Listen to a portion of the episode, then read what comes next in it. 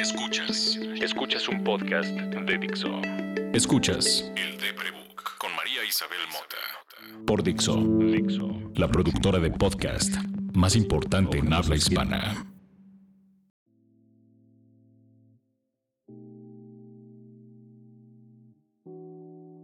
Si estás escuchando esto, gracias.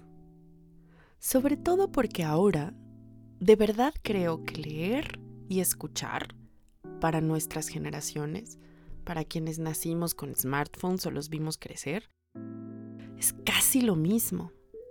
Yo creo que si pusiéramos en un texto lo que decimos en un podcast, leeríamos un ensayo. Hoy leer es un acto de intimidad que no tiene que ver solamente con hojas y tinta, tiene que ver con tu concentración puesta en la idea de otro, en perderte en la idea de otro.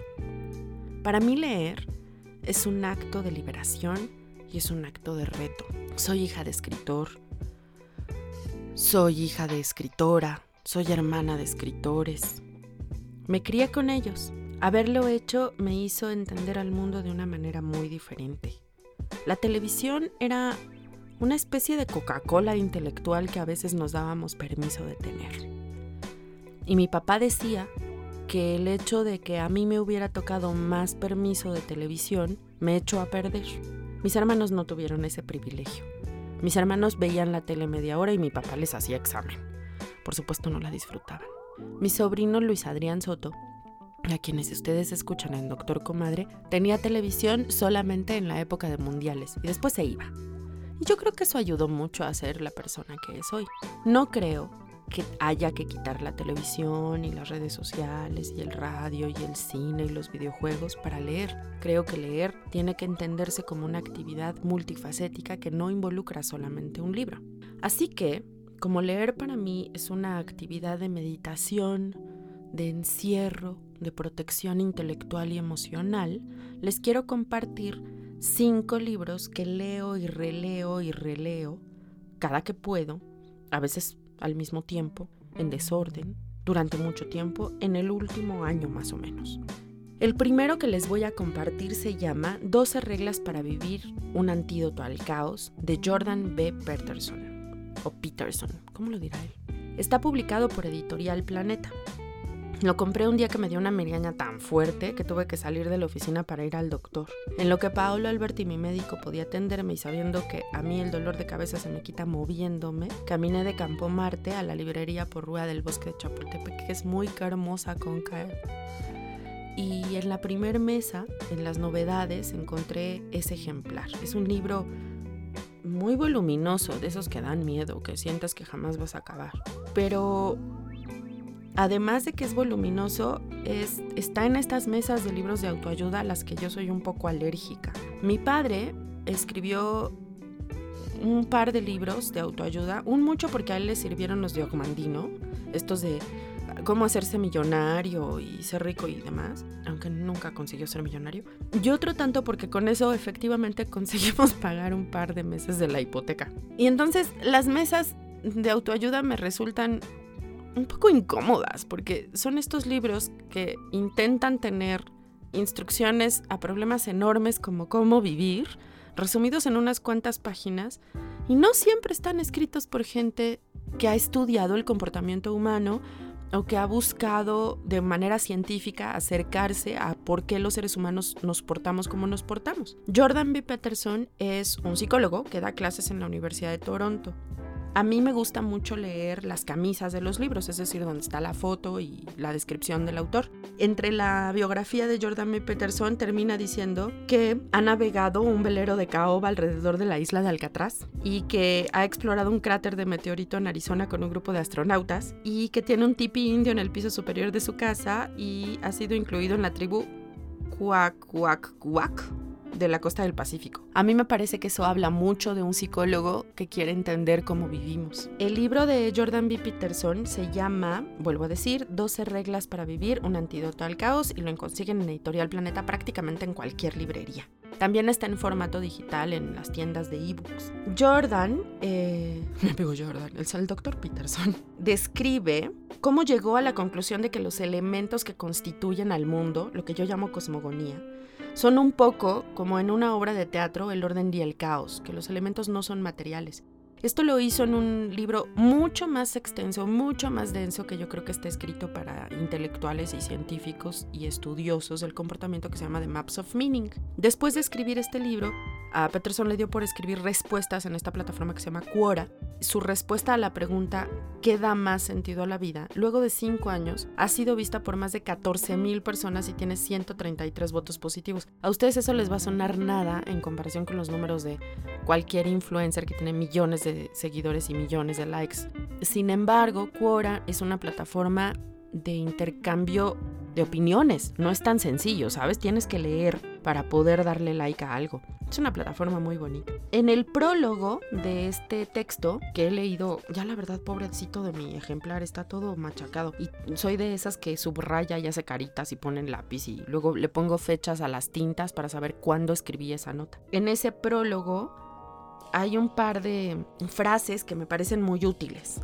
Por ejemplo, la existencia en esa cruz es sufrimiento y transformación, y esto es algo que por encima de todo se tiene que aceptar voluntariamente. Por supuesto viene de otra frase, ¿no? A eso se refiere con la cruz. Pero a mí esta síntesis de que la existencia es sufrimiento y transformación y que por encima de todo se tiene que aceptar voluntariamente, me dio una fuerza interna muy grande para entender que si bien estar deprimida, tener agorafobia, tener trastorno de ansiedad general es un maldito pain in the ass, no quiere decir que tenga la obligación de andar por la vida feliz porque ya me recuperé o porque hoy pude, o que tenga la necesidad de cumplir con el estereotipo de estar todo el tiempo triste y de mala. Mi forma de expresar mi felicidad y mi forma de expresar mi enojo y de dónde vienen las razones que me dan felicidad o enojo son profundamente distintas a las de todo mundo, como las de ustedes son distintas a las de todo mundo. Querer estandarizar de dónde provienen las emociones tendría que ser ilegal. Justo en escucharnos, en entender de dónde la emoción del otro, es que construimos relaciones. Eso me ha estado enseñando este libro de Jordan B. Peterson. Tiene 12 capítulos en donde habla de estas reglas para vivir. Yo soy una lectora muy lenta, no me sé leer de una sola sentada un libro y, procesarlo. Para mí es, es un viaje muy, muy despacio, es una seducción larga y además mi capacidad de retención entre más pasan los años se vuelve más ligera. Entonces sigo en la regla número uno que es enderezate y mantén los, los hombros hacia atrás. Habla del comportamiento de las langostas, del comportamiento de los pájaros y va platicando cómo eso se traduce a nuestros comportamientos. Creo que es un libro muy útil que no forzosamente tienen que leer de corrido y que vale mucho la pena asirse de algunos de sus consejos para soportar esto que decía Rita Guerrero en palabras de Santa Sabina, el asco de existir. Hay otro libro que me gusta leer, releer mucho este último año que se llama La vida minimal de Pedro Campos que está editado por Grijalvo. Pedro trabajó muchos años como copy creativo en el mundo de la publicidad. Y un buen día le cayó el 20 de que estaba trabajando para promover que la gente compre más, para tener más cosas, para vivir con más cosas y lentamente o de manera inmediata, vivir trabajando para poseer más cosas, ya saben, ¿no? Esa cadenita de... Y yo crecí cuando Odisea Burbujas era lo que veíamos los niños. Entonces el ecoloco sí es el mal de mi vida, ¿no? O sea, el, mugre, basura y smog, ra, ra, ra, qué aroma y qué color, era mi mal a combatir. Y para no tener basura, pues hay que comprar pocas cosas, porque pues, tiras cada vez que compras. Y mi madre era una persona muy frugal que creo vivía la mm, actitud de no comprar o de no ser consumista de manera muy rencorosa con el resto de la sociedad, porque mi papá era lo contrario. Mi papá amaba el lujo y amaba comprar cosas y amaba comprarle cosas a los demás. Entonces ahí había una batalla de discurso de pareja en donde yo me quedé atrapada. Sin embargo, a lo largo de mi vida me ha costado trabajo ir a una tienda y comprarme miles de pesos en ropa.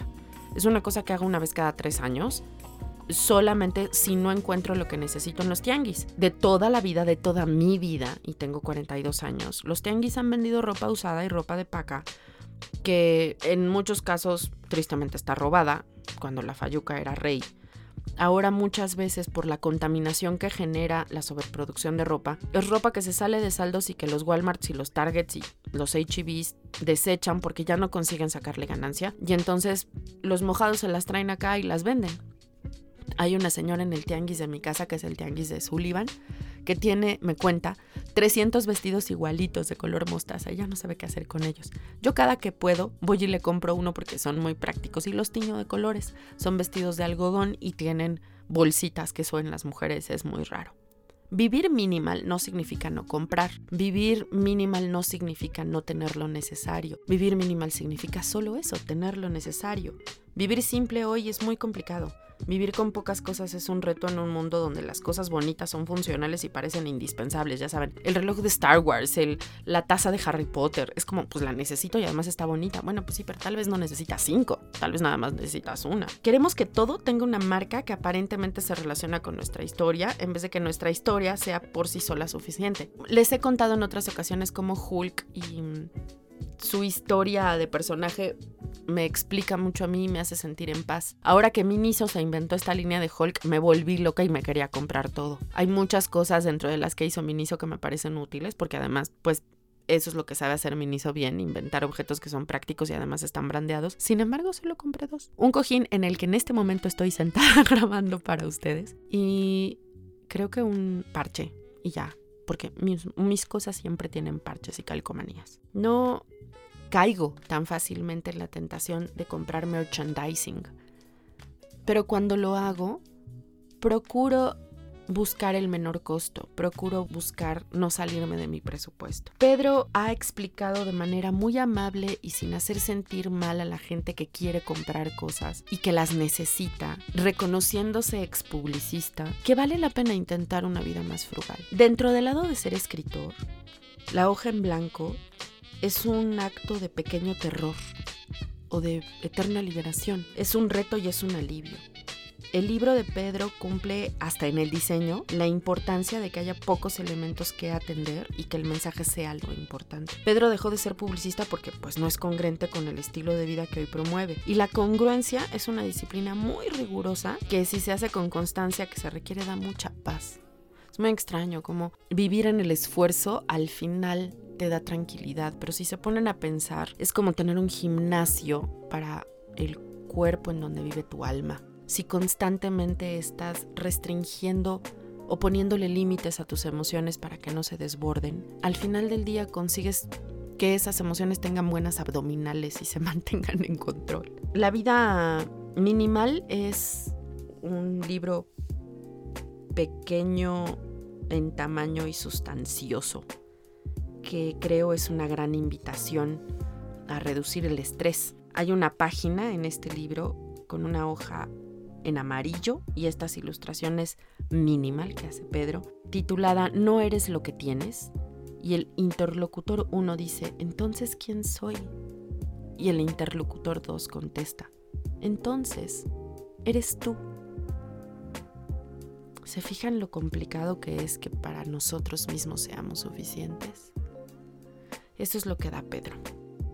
El tercer libro que me da paz es Amiga, date cuenta, Guía para la Vida, editado en Planeta, escrito por Plaqueta e ilustrado por Andonela. Yo mal aprendí el feminismo. El feminismo es para muchas mujeres de mi generación una filosofía densa, agria, rancia, que aprendimos de mujeres que crecieron en los 60s y en los 70s, 30 veces más encabronadas de las de ahora, con muy poca posibilidad de expresar su enojo. A ellas les debemos estos estereotipos de mujeres incendiando los brasieres, golpeando, encuerándose en las calles. Mi madre hablaba de feminismo, pero nunca me enseñó a ser feminista. Mi madre empoderaba a sus amigas, pero nunca me empoderó a mí. Y es muy triste, porque en casa del herrero este asadón ni siquiera llegó a palo. Estoy hecha como de popote. No fue sino hasta que llegó Plaqueta que reentendí que ser feminista es posible desde cualquier trinchera. El feminismo que mal aprendí, el del rencor, el del señalar a las mujeres porque no están liberadas, porque no entienden el machismo como yo, porque no leyeron a Yursenar o a Bronte o a Wolf, Plaqueta me lo enseñó de una manera tan simple y tan amorosa que ahora ya no puedo más que reconocerme y sentirme orgullosa de ser mujer, que es algo que jamás había sentido. En muchos sentidos, Tamara es mi Yagi de mi María San. Me vació el frasco de malos conceptos para llenarlos de glitter. Tengo poca capacidad para entender el sarcasmo y las redes sociales están llenas de ello, lo celebran. Hace tiempo Plaqueta me hizo el favor de explicarme en lo que llamamos nuestros mini podcasts, en un audio voice largo en WhatsApp. ¿Qué significa ser feminista de glitter? Me dio mucho gusto entender que yo soy de esas. Que yo soy de esas que cree que el feminismo es bonito, estéticamente bonito, que es diverso, multiexpresivo, hermanador, que no tiene género, que no importa qué tengas entre las piernas, que lo único que importa es que quieras un espacio, una realidad en donde mis derechos y tus derechos sean igualitos. Hay una página en este libro, la 157, donde Tamara escribe, hay que pasar un examen para ser feminista. Es un mito. Ella escribe después, Nel, dino al feministómetro.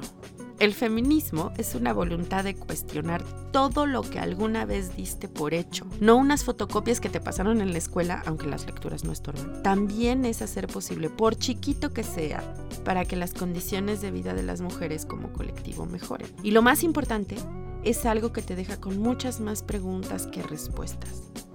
Así que sería un test imposible de pasar.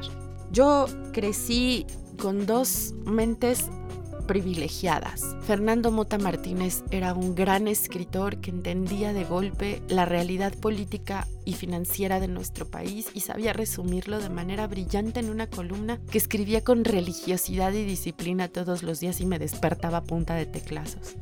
Además hacía radio y hacía tele y escribía libros y daba clases. Y mi madre, cuando entendió que ella quería ver por sí misma, se convirtió en maestra de filosofía. Yo me crié entre el club de banqueros la redacción de mi papá, los patios del claustro de Sor Juana, y fue la mejor infancia del mundo.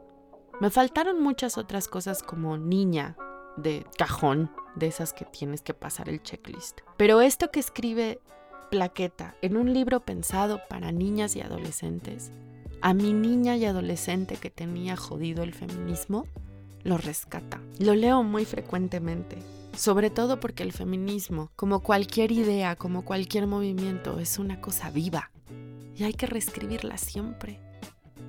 Ahora paso enfrente del ángel casi todos los días y lo veo con ese calzón que le pusieron de madera donde no podemos ver nuestras pintas y nuestro glitter. Y pienso, con razón quemaban brasieres. Nuestras tetas dan vergüenza o morbo. Las tetas de los hombres no. Por eso había que cubrir nuestras pintas con un calzón de madera, porque les damos vergüenza. ¡Qué país! Otro libro que me gusta mucho y que disfruto mucho leer es Había una vez, Mexicanas que hicieron historia, de Pedro J. Fernández en editorial Alfaguara. Pedro, para mí, como para muchos, es arroba don Porfirio Díaz, mi generalísimo máximo. Y para mí, Porfirio Díaz es el Carlos Slim de su época. Espérenme, ahorita me explico. Era un hombre que se hizo a sí mismo. Y quien me diga que don Carlos Slim no se hizo a sí mismo no sabe su historia. Aprovechó todo lo que construyó, propio y ajeno, porque pues no tal lo construyeron ellos, para hacer un país distinto a aquel donde crecieron. Y hay que recordar que Porfirio Díaz nació en un pueblo perdido, donde no había nada. Después lo exiliamos y nos la pasamos hablando mal de él durante siglos para ensalzar a otros héroes. Y tal vez era importante, no digo que no. La historia de un país está viva. Es necesario que salgan unos héroes para que crezcan otros, dependiendo de lo que se necesite en ese momento. Porfirio para mí es un cabrón que no fue culero. Fue abusivo mientras construyó todo eso que ahora alabamos. Cuando Pedro escribió y publicó Yo Díaz, me trajo de regreso a mi papá, que llevaba muerto más de 15 años y que ahora en las hojas de Pedro recobraba vida. Me traía de vuelta esos desayunos de domingos donde mi papá sacaba el periódico y yo sacaba el mío y no nos hablábamos durante horas y leíamos. Y en algún momento el sonido de alguno de los dos bajando esas hojas, el del papel, le decía al otro, volteame a ver. Y entonces el otro bajaba su papel y decía, ¿qué quieres? Y comentábamos algo que acabamos de leer, dos, tres minutos y volvíamos a leer. Muchas veces era don Porfirio en esos temas. O son otros tiempos, ¿saben? Ya no hay periódicos, ya no hay ese chance de pasar con tu familia simplemente leyendo. Estas mañas de don Porfirio autoritarias, estas sociopatías de creer que este país estaba en su bolsa, me recuerdan mucho a las mañas de don Plácido Domingo, de don Octavio Paz. Don Plácido dijo sobre las acusaciones de acoso, que eran otros tiempos. Y sí, eran otros tiempos. Y eran otras las mujeres y permitíamos más cosas. Y ni que nosotras hubiéramos permitido ni que ellos hubieran abusado es correcto. Son otros tiempos ahora donde es indispensable hablar de las mujeres que nos han dado patria, que nos hacen sentir orgullosas, que construyen nuestra historia. Cuando Elena Favilli y Francesca Cavallo escribieron Goodnight Stories for Rebel Girls, por cierto lo hicieron fondeándolo en una Kickstarter, yo solo esperaba el momento en que alguien me hiciera el favor de replicar el efecto para México. La verdad no surgía. ¿Se imaginan un libro en donde hubiera puras mexicanas que nos inspiran? En Goodnight Stories for Rebel Girls hay solo dos mexicanas, tres mexicanas. Una de ellas es Frida Kahlo, otra es Lauren Ochoa. Hay muchas más. Hay muchísimas mujeres más y no las decimos. Pedro nos hizo ese favor. Además, miren lo importante que es porque lo hizo después de posicionarse como el autor histórico de estos tiempos. Ese que además, donde es un gran escritor, es también un gran activista por la diversidad sexual y un gran aliado de la lucha feminista. Cuando las mujeres nos desbocamos en redes sociales a hablar de feminismo, Pedro participa siempre desde el lado aliado. Jamás nos explica cómo ser feministas. Jamás nos dice cómo deberíamos ganar los espacios que no tenemos. Siempre está ahí. Para colmo, ahora ya tengo el gusto de conocerlo. Teníamos 10 años mandándonos un par de mensajes de vez en cuando. Lo conocí y lo entrevisté para los contenidos que hacemos en Ipstory, donde trabajo ahora. Y ahora, después de verlo físicamente, me da mucho orgullo porque me reconozco en él y le llevo muchos años. Pero él me lleva kilómetros en oficio, en disciplina, en autoestima, en valor personal, en enseñanzas. Cada que leo un libro de Pedro me acuerdo, mi escritora se merece mi esfuerzo. Mi escritora un día va a encontrar su cauce. En el libro de Pedro, en la página 159, está el perfil de la periodista Esperanza Brito de Martí, que nació en 1932 y murió en 2007. Era contemporánea de mis padres. Y el primer párrafo dice, yo soy feminista, aunque no lo entendí así nada más de repente. Ya sé que has conocido a muchas personas que aseguran que desde niñas supieron qué querían hacer cuando fueran grandes. Yo no. Y no tienen una idea de cómo me pega, porque yo nunca supe qué quería hacer. Y si no es por Ipstory, y si no es por el de si no es por Carlos Bautista, mi jefe, a mis 42, casi 43, no podría decir con todos los ovarios en la mano que yo quiero ser escritora. El último libro que les quiero compartir se llama Breve Diccionario Clínico del Alma. Lo escribió Jesús Ramírez Bermúdez y lo publicaron en Editorial Debate. Yo soy adicta a los diccionarios, me parecen esa emoción que nos dan algunos las tiendas como Miniso, donde todo está ordenado y hay muchas cositas brillantes. Para mí esos son los diccionarios. Abres una hoja y hay cuando mínimo 60 palabras, llenas de palabras que definen conceptos es maravilloso y está ordenado alfabéticamente, es perfecto. A veces compro títulos solo porque tienen la palabra incluida en el título, así es. Dice diccionario, me lo compro. Tengo uno de albures, por cierto. Encontré este libro cuando dejé de ser paciente del Nacional de Psiquiatría. Por primera vez después de 16 años me sentía sola, sin red de protección. Me daba mucho miedo lo que podía pasar de mi futuro sin medicinas y sin los médicos y sin el sistema de urgencias. Lo compré en Amazon y me lo devoré en dos días, ese sí pero lo releo y lo releo y lo releo. Una de las muchas ventajas de tener tan mala memoria como la mía es que los libros y las películas y la música y las pinturas y a veces hasta la comida y muchas veces la gente siempre son nuevas. Todo se me olvida. Cuando comencé a leerlo, le mandé una foto a Adrián Soto, a Doctor Comadre, el del mandil rosa. Y le dije lo maravillada que estaba con este texto y me dijo, ah, sí, es, muy buen pedo.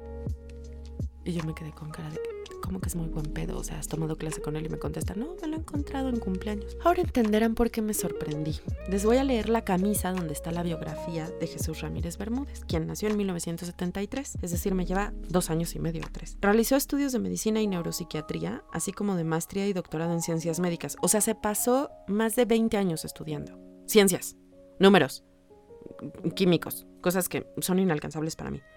Actualmente es el jefe de la unidad de neuropsiquiatría del Instituto Nacional de Neurología y Neurocirugía de México. O sea, ya saben una cosa como nada, ya saben esa cosa que hace cualquier persona. Su trabajo científico ha sido publicado en revistas internacionales de alto impacto en los dominios de neurología y la psiquiatría y pertenece al Sistema Nacional de Investigadores. En 2006 recibió el premio a la investigación científica que otorga la International Neuropsychiatric Association. Ha publicado ensayo literario y ficción narrativa en las revistas La Tempestad, Tierra Adentro, La Jornada Semanal, Parte Aguas, Época, Dos Filos, Letralia, así como la antología narrativa Palabras Pendientes. En 2006, porque ya saben, el mismo año, no tenía nada que hacer, publicó la novela Paramnesia, de Editorial Sudamericana, y en 2007 recibió el, estímulo Jóvenes Creadores del Fondo Nacional para la Cultura y las Artes. En 2009 obtuvo el premio del Instituto Nacional de Bellas Artes José Revueltas por el ensayo El último testigo de la creación, editado en inglés por Small Beer Press en 2010 y que fue la base de este libro. O sea, y mi sobrino diciendo, sí, es buen pedo. Lo que es ser grande en la vida. Así como estuve leyendo los demás libros para reencontrarme, en este especialmente me encuentro cada vez más. Lo que hace Jesús Ramírez Bermúdez es ensayos que no duran más de cuatro o cinco hojas, describiendo un trastorno, un diagnóstico, una enfermedad psiquiátrica, neuropsiquiátrica o emocional o psicoemocional. Entonces, por ejemplo, tiene este capítulo que se llama Manía, donde tiene una subhistoria que se llama En Sintonía. Les voy a leer solamente el primer párrafo. Un maestro me dijo hace tiempo que la manía es un estado de alegría patológica. ¿No se trata de una contradicción? En un mundo hostil con recursos naturales e insuficientes y una distribución atroz de la riqueza económica, en este valle de lágrimas donde la vida no vale nada, ¿Es posible criticar y más aún diagnosticar y hospitalizar a los portadores de la alegría extrema? ¿Quién entiende a los médicos? dicen mis amigos. Al que llora quieren verlo sonreír, pero si alguien ríe demasiado es digno de sospecha. Justo eso me pasa a mí, ¿saben? Hace rato me preguntaba mi dupla, pero no estás enojada, ¿verdad? Y yo contesté, no, leer mis emociones para mí es complicado, para los demás es 20 veces peor. El libro de Bermúdez narra sus experiencias tratando pacientes en el hospital de neurología. Ya les expliqué quiénes fueron mis papás y fueron semifamosos, ambos. En algunos lugares decir su nombre todavía resuena. A mí me ha costado mucho hacerme de mi propia persona y alejarme de lo que la gente asume de mí por ser hija de quien soy. Ramírez Bermúdez celebra la vida de su padre. Las historias que escribió su padre acompañaron mi adolescencia y me permitieron vivir las aventuras que nunca me atreví a tener. A José Agustín le debo ese escape adolescente y la fortuna de leer a su hijo, quien para mí es una especie de Julio Cortázar psiquiatra, que me transporta a lo que algún día quiero que exista en papel, en pantalla, en donde sea que le sirva a la gente. El Deprebook, un manual de instrucciones para vivir, aunque quieras morir en el intento. Yo soy María Isabel Mota y así me encuentras en Twitter. Puedes seguir lo que escribo para este proyecto en eldeprebook.com y en arroba eldeprebook en todas las redes sociales. Y puedes escuchar este podcast en Spotify, iTunes y Dixo.com.